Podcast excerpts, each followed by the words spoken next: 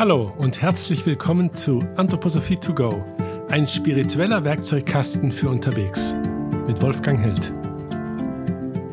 In der ersten Folge beschreibe ich, was Anthroposophie ist. Das heißt, was ich darunter verstehe. Die Frage stellen sich ja viele, die das erste Mal ihr begegnen und, das finde ich sehr interessant, auch viele, die schon lange mit ihr zu tun haben. Steigen wir ein. Mit dem Namen Anthroposophie ist ja schon viel gesagt. Anthropos und Sophie, die Weisheit vom Menschen. Dabei ist Weisheit ein doch heute wohl recht wenig gebrauchter Begriff. Heute ist eher von Information, von Wissen die Rede. Und doch ruft, ja, ich würde sagen, schreit unsere Zeit nach Weisheit. Ja, weil Wissen Distanz erzeugt. Wissen ist Macht. Dieser uralte Satz, der gilt heute nicht weniger als vor 500 Jahren. Und umgekehrt ist es doch mit der Weisheit. Sie schafft Nähe und Verantwortung. Es gibt diesen wunderbaren Satz von Michael Ende, die Geheimnisse der Welt ergeben sich nur demjenigen, der bereit ist, sich von ihnen verwandeln zu lassen. Die Geheimnisse der Welt ergeben sich nur derjenigen, die bereit ist, sich von ihnen verwandeln zu lassen. Ja, da der Weisheit verwandelt die Welt uns ein wenig oder wir lassen uns mit ihr verwandeln. Da sind wir in Partnerschaft mit der Welt. Während wir im Wissen eher Informationen sammeln, geht es in der Weisheit darum, sie zu verdauen. Und das ist das Feld der Anthroposophie. Und da will ich aufräumen mit einem falschen Bild, das ich habe und vielleicht du auch hast. Nämlich, dass es eine Frage des Alters ist. Dass man bei Weisheit, ich mir bei Weisheit, einen alten Mann vielleicht mit Bart vorstelle. Und da sagt die Psychologie ganz mit Recht, nein, das ist vorbei. Heute, so Mitte 20, ist eigentlich das Lebensalter, ab dem wir weise sein können. Und Greta Thunberg oder Julia Hill, die Umweltaktivistin, sind die besten Beispiele dafür. Und wieder, was ist Weisheit? Dass wir Erfahrungen machen und die verarbeiten. Dass wir so eine Nähe gewinnen. Und es ist ja interessant, dass die Religionen sich zwar in ihrem Tempel und Moscheen und Synagogen unterscheiden und Kirchen, aber nicht auf dem Feld der Weisheit. Da sind sie alle gleich. Da kannst du eine, ich sag mal, eine indianische Naturreligion nicht von einem katholischen Katechismus unterscheiden. Das ist doch großartig. Und Ibn Arabi sagt auch schön, ich folge jeder Religion, wenn mich ihre Kamele nur zur Liebe führen. Ja, das ist diese Weisheitsebene, das sind alle Religionen gleich. Und Weisheit ist heute überall verfügbar. Sie ist nicht mehr eingeschlossen in Bibliotheken oder in Mysterienstätten für Eingeweihte. Nein, sie ist überall. Sie kann dir im nächsten Podcast begegnen oder im Gespräch, was du heute noch führst. Oder in der Meditation, die du übst. Ja, vielleicht ist das wirklich der schönste Moment.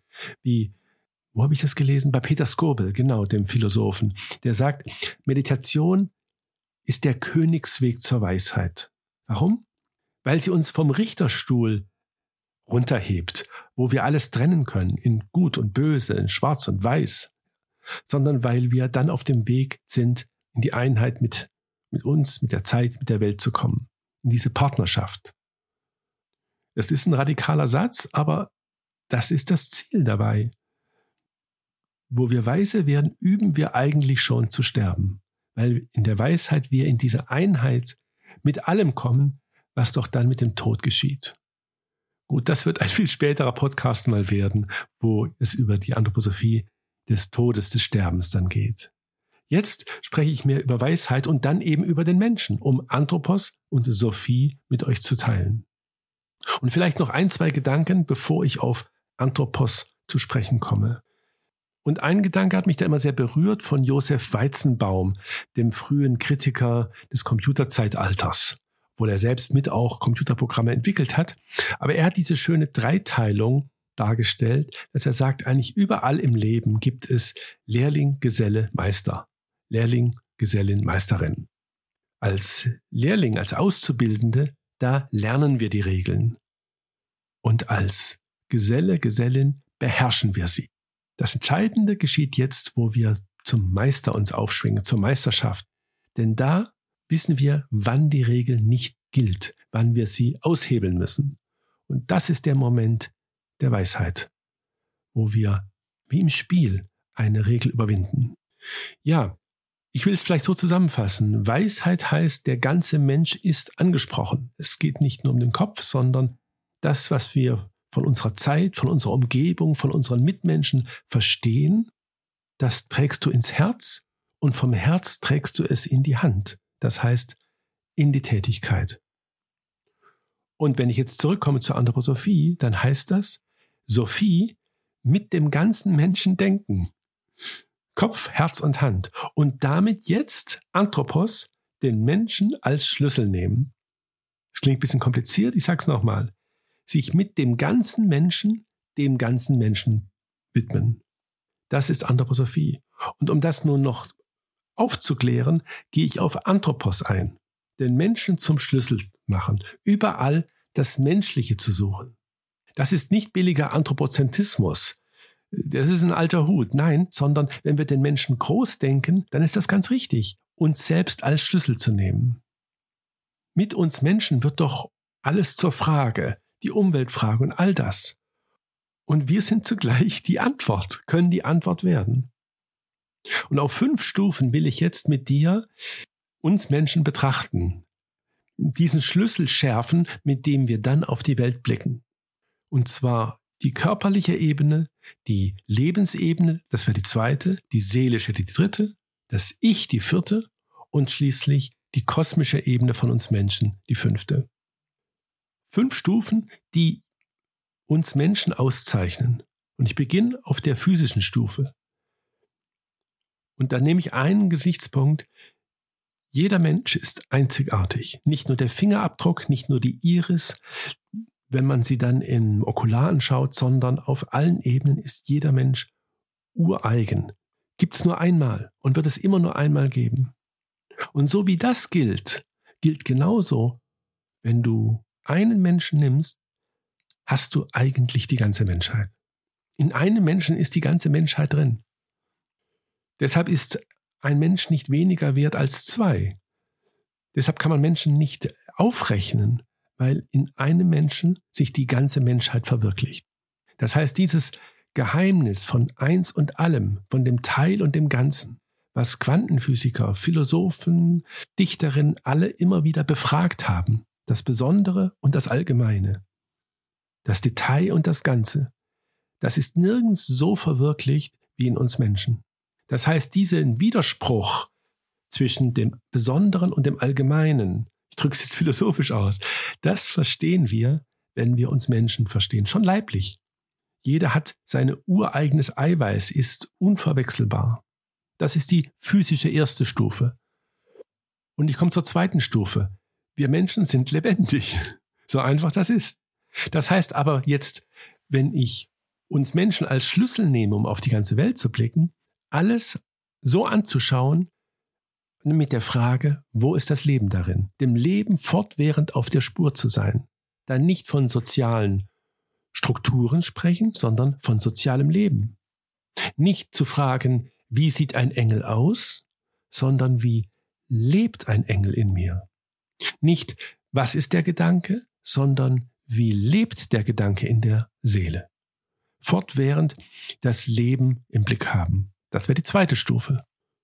Und die dritte ist nun, die Seele in den Fokus zu nehmen. So wie wir Menschen beseelt sind, so wie in jedem Menschen, wenn wir auf ihn schauen, wir unmittelbar von seinem Gefühl durch einen Eindruck gewinnen können. Wie bei nichts anderem in der Welt, so jetzt auf die ganze Welt zu schauen. In allem die Innenseite zu suchen. Und das ist natürlich bei uns Menschen am leichtesten, das ist beim Tier schon etwas schwerer, bei einer Pflanze noch viel schwerer und bei einem toten Kristall, einem Stein, unendlich schwer. Schläft ein Lied in allen Dingen. Das ist natürlich ein bisschen romantisch formuliert von Eichendorff, aber ist der Schlüssel dazu, in allem die Innenseite zu suchen. Das ist das dritte. Ich wiederhole nochmal die ersten beiden Stufen. Wir Menschen sind einzigartig und repräsentieren die Menschheit. So dieses Prinzip von eins und alles. Und so jetzt auf die ganze Natur und alles, was einem begegnet, zu schauen. Wir Menschen sind lebendig und so auf alles zu schauen, was uns begegnet, das Leben als Prinzip zu nehmen. Und jetzt war der dritte Punkt, wir Menschen haben eine Seele. Und nun in allem die Innenseite zu erwarten, nicht müde zu werden, die Innenseite von etwas in Erfahrung zu bringen. Ja, und da komme ich zur vierten Stufe. Wir Menschen, du bist ein geistiges Wesen mit einem ureigenen geistigen Wesenskern, einem Ich, einem, einer Persönlichkeit mit unendlich viel Schichten. Das heißt, in jedem Menschen ist ein Sinn, ist eine Perspektive, ist ein Ziel. Und so eben wieder auf die Welt zu schauen, auf, auf all das, was einem begegnet, zu schauen, was ist der Wesenskern darin, was ist der, was ist der Punkt, was ist das Entscheidende, was ist der Sinn. Das ist die vierte Stufe. Jetzt haben wir schon Körper, Leben, Seele und ich. Und jetzt kommt die fünfte, die mir am nächsten ist, denn ich habe ja ursprünglich auch mit Astronomie studiert und gebe einen Sternkalender jedes Jahr heraus und schaue alle paar Tage in die Sterne. Wir Menschen sind ein kosmisches Wesen. Ich nehme ein ganz lebenspraktisches Beispiel. Wenn wir laufen, wenn wir schreiten, das ist ja das langsamere Laufen, dann vielleicht weil wir in Gedanken sind, dann bewegen wir uns ungefähr mit einem Meter pro Sekunde. Anders ist es, wenn wir ein Ziel haben und so bisschen dynamisch gehen. Dann äh, liegt so die Geschwindigkeit bei zwei bis zweieinhalb Meter die Sekunde. Das sind jetzt erstmal nur Zahlen. Aber nun ist es interessant. Ich las das vor vielen Jahren das erste Mal bei einer Meeresbiologin Susanna Kümel über die Weltmeere und ihre Strömungen. Von den langsamen Strömen, ich glaube, das war ja der Humboldt-Strom zum Beispiel, mit einem Meter die Sekunde, bis zu den schnellen wie Golfstrom, das ist dann über zwei Meter die Sekunde, fließt Wasser weltweit in den Weltmeeren, aber auch in Flüssen, wenn sie nicht besonders begradigt und beschleunigt werden, so schnell wie wir laufen. Jetzt kann man sagen, das ist Zufall.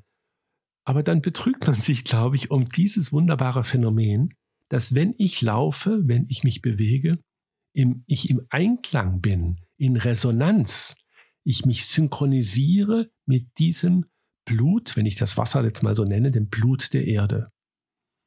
Dann muss es auch nicht überraschen, wenn wir so im Laufen auf Ideen kommen, wenn wir dann in diesen Kontext der ganzen Erde uns einschwingen. Und es gibt ja kaum eine Religion, die nicht mit kultischem Gehen zu tun hat. Und das mag der Hintergrund sein. Von Nietzsche gibt es diesen wunderbaren Satz. Groß aber ist am Menschen, dass er eine Brücke ist. Und ich denke, das, das weist auf die kosmische Dimension von uns Menschen. Denn das Kosmische ist immer das Beziehungsstiftende, würde ich sagen. Ja, ich fasse nochmal zusammen. Was ist Anthroposophie? Das haben wir getrennt jetzt zusammen in Anthropos und Sophie. Sophie die Weisheit und Anthropos der Mensch, den man jetzt fünffach anschauen kann als fünf Schlüssel, um unsere Zeit, um unsere, uns selbst, um unsere Mitwelt zu verstehen. Oder kurz gefasst, Anthroposophie ist weisheitsvoll uns Menschen studieren und lieben und behandeln und alles, was wir so über uns lernen, als Schlüssel zum Verständnis der Welt zu nehmen. Vielen Dank dass du mir dein Ohr geschenkt hast. Und alles Gute dir. Du hörtest eine Folge von Anthroposophie to go, ein spiritueller Werkzeugkasten für unterwegs. Hat dir der Podcast gefallen? Gib gerne eine Bewertung ab und abonniere unseren Kanal. Bis bald.